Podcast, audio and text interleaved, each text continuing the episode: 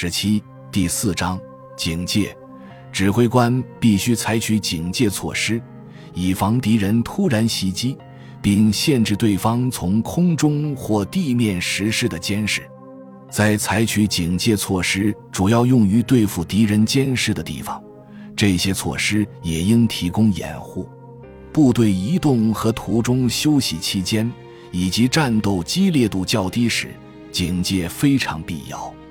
接近敌人时，警戒通常针对地面上的敌军。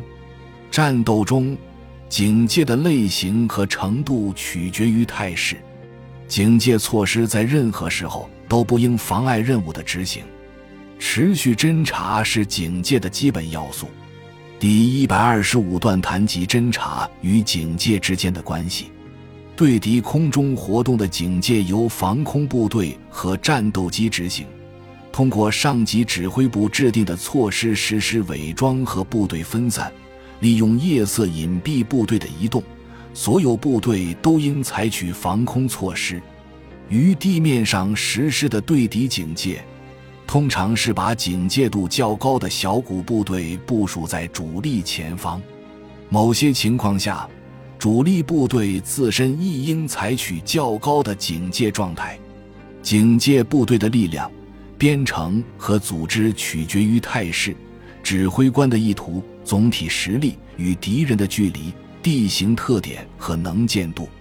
警戒力量应尽可能保持部队的完整性。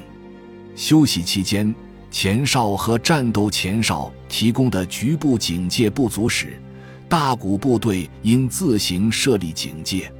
前进期间的警戒由前卫提供。后撤期间则由后卫负责，必要时，侧翼警戒由侧卫设立。警戒职责加大了对部队的要求，因此，除非是在绝对必要时，否则不应投入更多力量执行这项任务。